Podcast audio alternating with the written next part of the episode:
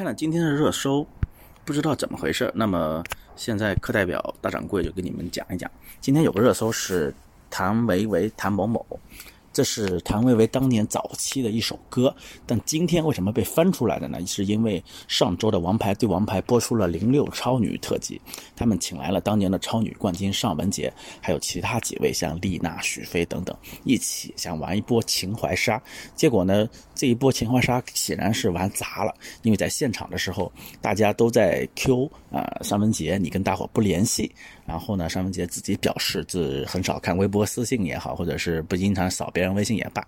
这个时候呢，超女许飞就站出来 diss 他，说你其实不太合群。然后呢，在这个所谓的情怀杀环节呢，也没有给对方多少面子。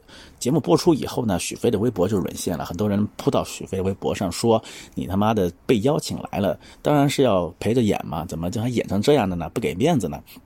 许飞也是一个天蝎座啊，比较不能忍，在微博上发了一条长长的文章。他说：“这也不是我愿意去的，是浙江卫视邀了我好几次，一开始我都不愿意去，我跟他不熟。现在让我来了呢，我就来吧。为什么呢？因为我给我通告费啊，给钱了。但我到了现场发现满不是那么回事，还要捧臭脚。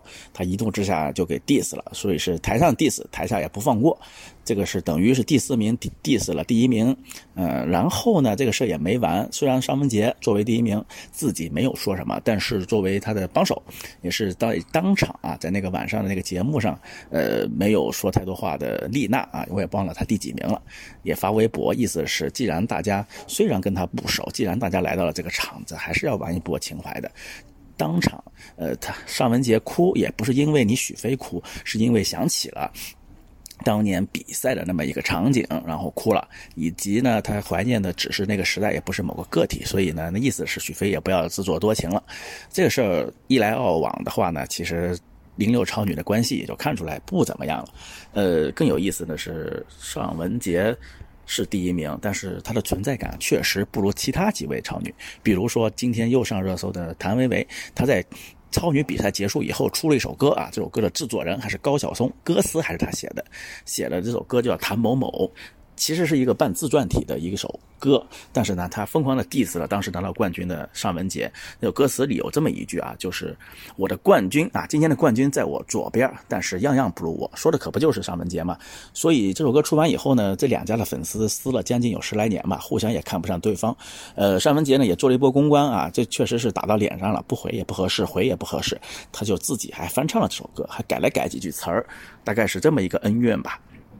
那么零六年超女啊，零六届超女，他们今天因为这个情怀杀完上了热搜，到底谁是最大赢家呢？是尚雯婕吗？是谭维维吗？还是陷入风波的许飞和丽娜呢？可能都不是。这只是说明啊，这一波人。被呃浙江卫视彻底消费了一把，因为这几位单独自己想上一波热搜可能性也不大了，尤其是像丽娜这些退居二线的歌手，已经没有多少人还记得她有什么作品了，呃，生态管理也有点问题。那么像走民谣路线的许飞本来就小众，走电子乐的尚雯婕除了上歌手的时候还能讨引起一些讨论，其他的作品的路人缘也是一般。呃，谭维维稍微好一点啊，他跟汪峰有合作，然后呢有话音老腔这么一个 icon 在这儿，呃。也能上春晚，也能上歌手，但其实也就算这一届超女里表现最好的，加一起还不如一个李宇春能打嘛，这是一个事实。就是零六超女虽然热度挺大的，但其实照她的前辈零五届那差远了。零五届还有现在有多多位活跃在一线歌坛，而且是顶级的流量和顶级的热度，还有专业度，比如说张靓颖。那么像零六届超女打包一起被湖南呃被，哎就说湖南卫视被。浙江卫视蓝台消费了一把以后呢，可能就会被扔掉，因为也没有吊死消费的可能了。当年被消费过，呃，三位小虎队成员重聚上春晚，只需要一次，后面就不会再再有人拿这个梗来嚼了，因为很难听，很难吃。这也就是我们说的这次争议热搜上了三四遍，浙江卫视恐成最大赢家。这一届超女是湖南卫视带过最差的一届。那么最后想用呃四位的一首歌的歌词来总结今天的发言，叫做“一代人终将老去，但有人正年轻”。